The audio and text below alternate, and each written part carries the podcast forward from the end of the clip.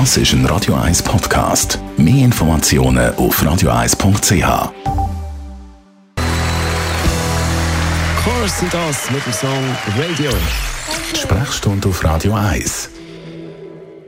Es geht um die Schönheit. Heute ist ein bisschen frischer ausgesehen, ein bisschen jünger ausgesehen. Das sagen ja die wenigsten, will ich nicht. Und äh, da gibt es ja verschiedene Methoden. Da wird gespritzt, da wird gestrafft, da gibt es Methoden ohne Eingriff sozusagen.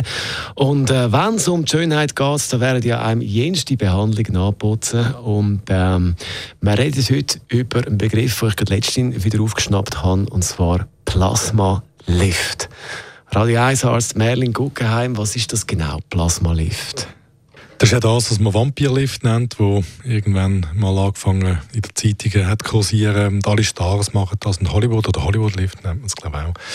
Was man macht, ist, man zapft dem Patienten ein eigenes Blut ab und tut dann das Blut so aufteilen, dass alles, was rote Blutkörper sind, das ist weg und zurückbleibt das Plasma und äh, dort drin hat es ganz viel weiße Blutplättchen. Das sind die Plättchen, die eigentlich in der Klinik eine wesentliche, der Blutklinik eine wesentliche Aufgabe haben. Und das tut man dann in einer Spritze einem Patienten in die Haut zurückspritzen. Und wenn man dann das macht, heisst in der Werbung, man sieht nachher jünger aus.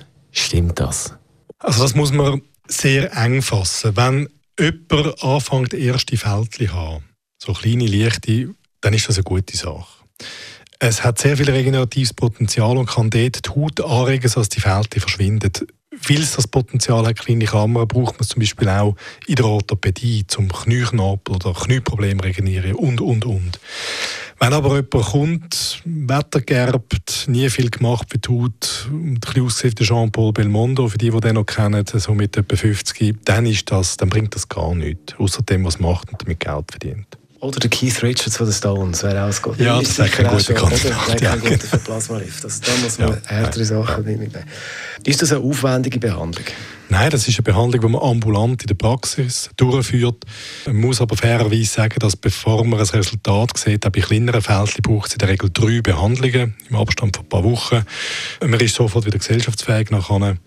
Äh, von dem her ist der Aufwand nicht sehr groß. Es kostet ein bisschen etwas und es ist tatsächlich eine definierte Gruppe von Patientinnen und Patienten, die profitiert von dem. Radio 1 Arzt Merlin Guggenheim ist es zum Thema Plasmalift. Das ist ein Radio 1 Podcast. Mehr Informationen auf radio1.ch.